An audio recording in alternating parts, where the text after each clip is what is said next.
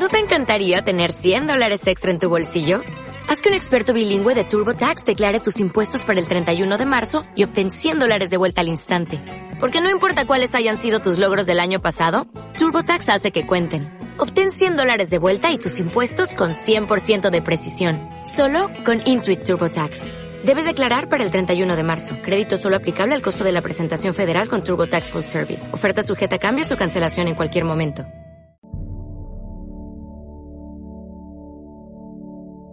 Fan Fan Podcast. Allá en Michigan, de Ernest Hemingway.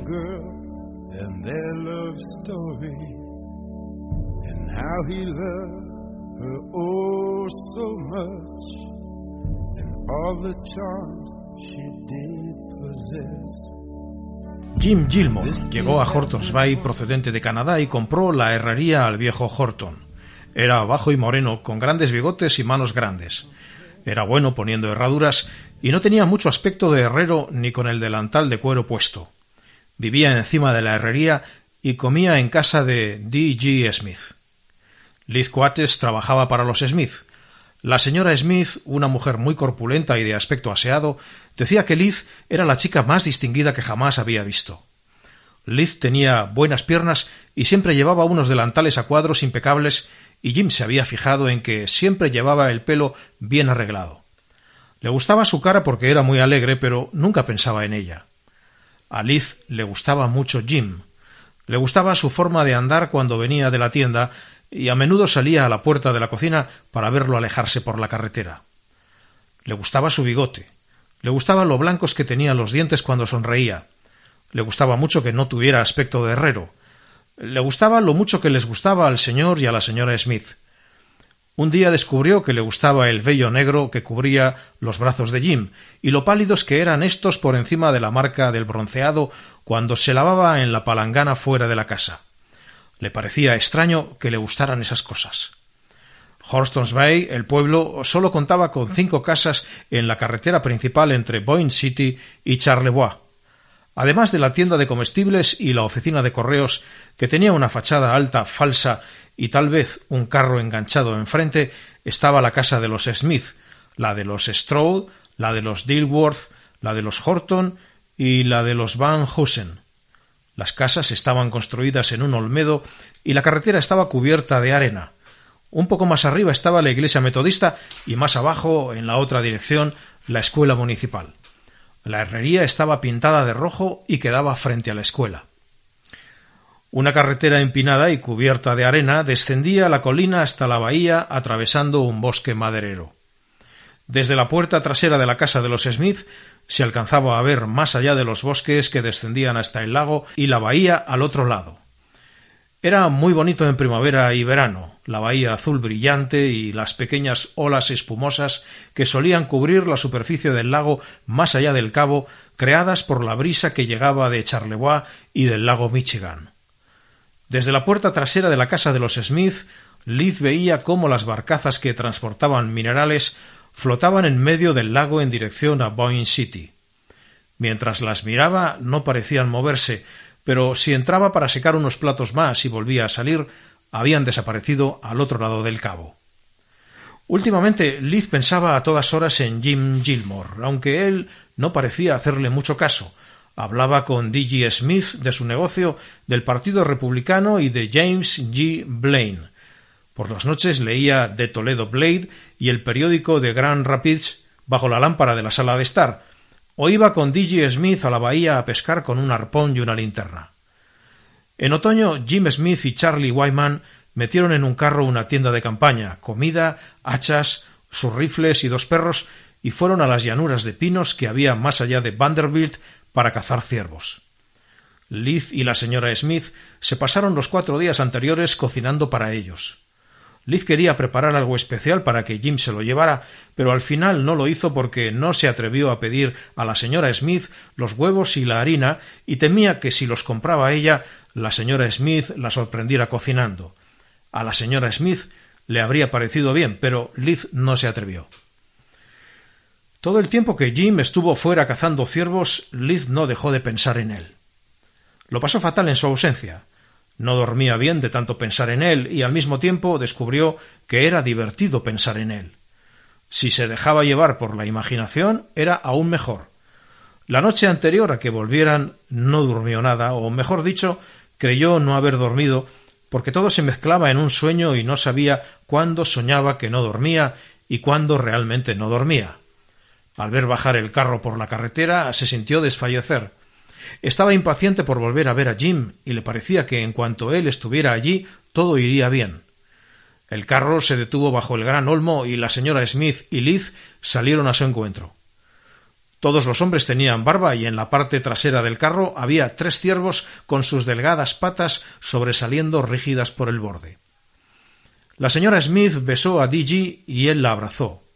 Jim dijo Hola, Liz, y sonrió. Liz no había sabido qué iba a ocurrir cuando Jim volviera, pero estaba segura de que ocurriría algo. No ocurrió nada. Los hombres habían vuelto a casa. Eso era todo. Jim tiró de las telas de saco que cubrían los ciervos y Liz los miró.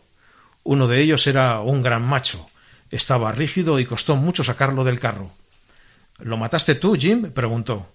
Sí, ¿no es una maravilla? Jim se lo cargó a la espalda para llevarlo a la caseta donde ahumaban la carne y el pescado.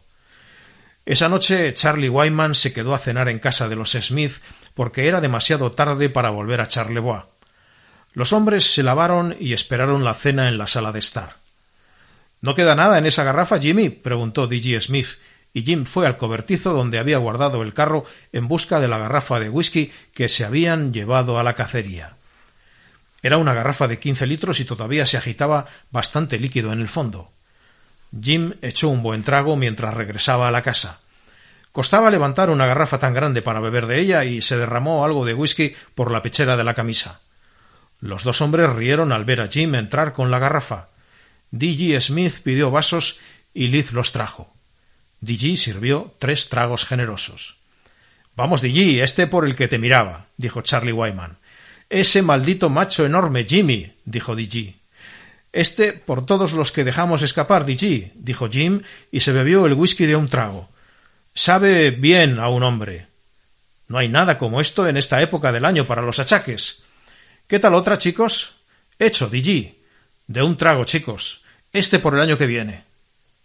Jim empezaba a sentirse muy a gusto. Le encantaba el sabor del whisky, su textura. Se alegraba de haber vuelto y tener de nuevo una cama cómoda, comida caliente y la herrería.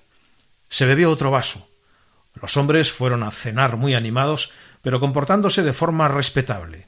Liz se sentó a la mesa después de servir la comida y cenó con la familia. La cena estaba buena y los hombres comieron muy serios. Después de cenar volvieron a la sala de estar mientras Liz recogía la cocina con la señora Smith. Luego la señora Smith fue al piso de arriba y poco después Smith la siguió.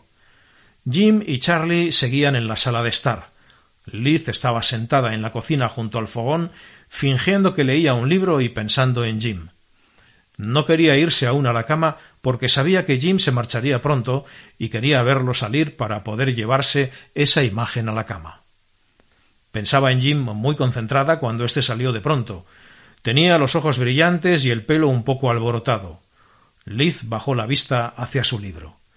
Jim se acercó a ella por detrás y se detuvo, y ella lo oyó respirar hasta que de pronto la rodeó con los brazos. Ella notó cómo los pechos se le ponían rígidos y turgentes y los pezones erectos bajo las manos de Jim. Estaba terriblemente asustada, nunca la había tocado a nadie, pero pensó por fin ha venido a mí, ha venido de verdad. Se mantuvo rígida porque estaba muy asustada y no sabía qué hacer, y entonces Jim la apretó con fuerza contra la silla y la besó. Fue una sensación tan brusca, intensa y dolorosa que ella creyó no poder soportarla. Sentía a Jim a través del respaldo de la silla y no podía soportarlo, pero de pronto algo dentro de ella cambió y la sensación se volvió más agradable y más suave. Jim la sujetaba con fuerza contra la silla, pero ahora ella quería. Vamos a dar un paseo, susurró Jim. Liz descolgó su abrigo del perchero de la pared de la cocina y salieron. Jim la rodeaba con el brazo y cada pocos pasos se paraban y se apretaban el uno contra el otro y Jim la besaba. No había luna y caminaron por la carretera con la arena llegándoles hasta los tobillos, pasando entre los árboles en dirección al embarcadero y el almacén que había en la bahía.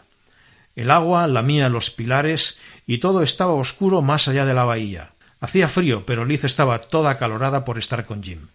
Se sentaron al abrigo del almacén y Jim la atrajo hacia sí. Ella estaba asustada. Una mano de Jim se había deslizado por debajo de su vestido y le acariciaba el pecho. La otra la tenía en el regazo. Ella estaba muy asustada y no sabía qué iba a hacerle Jim, pero se acurrucó contra él.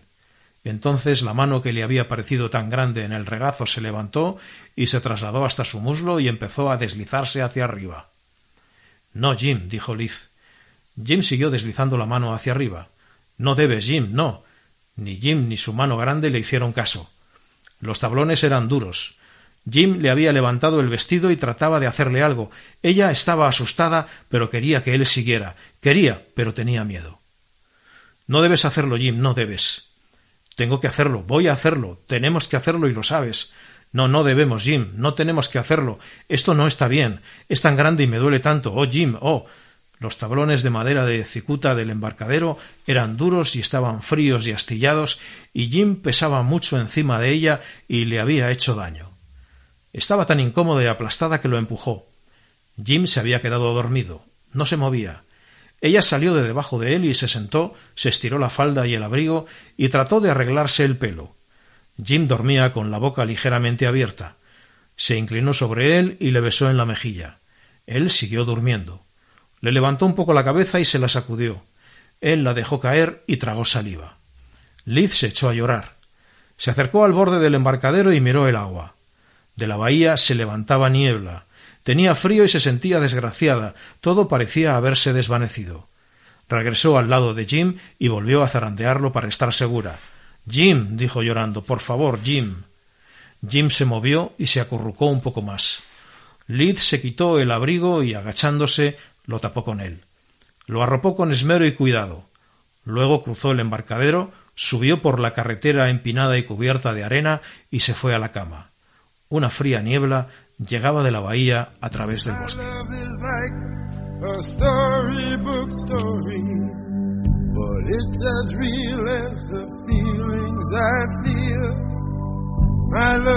like a storybook story, it's as real as the feelings I feel.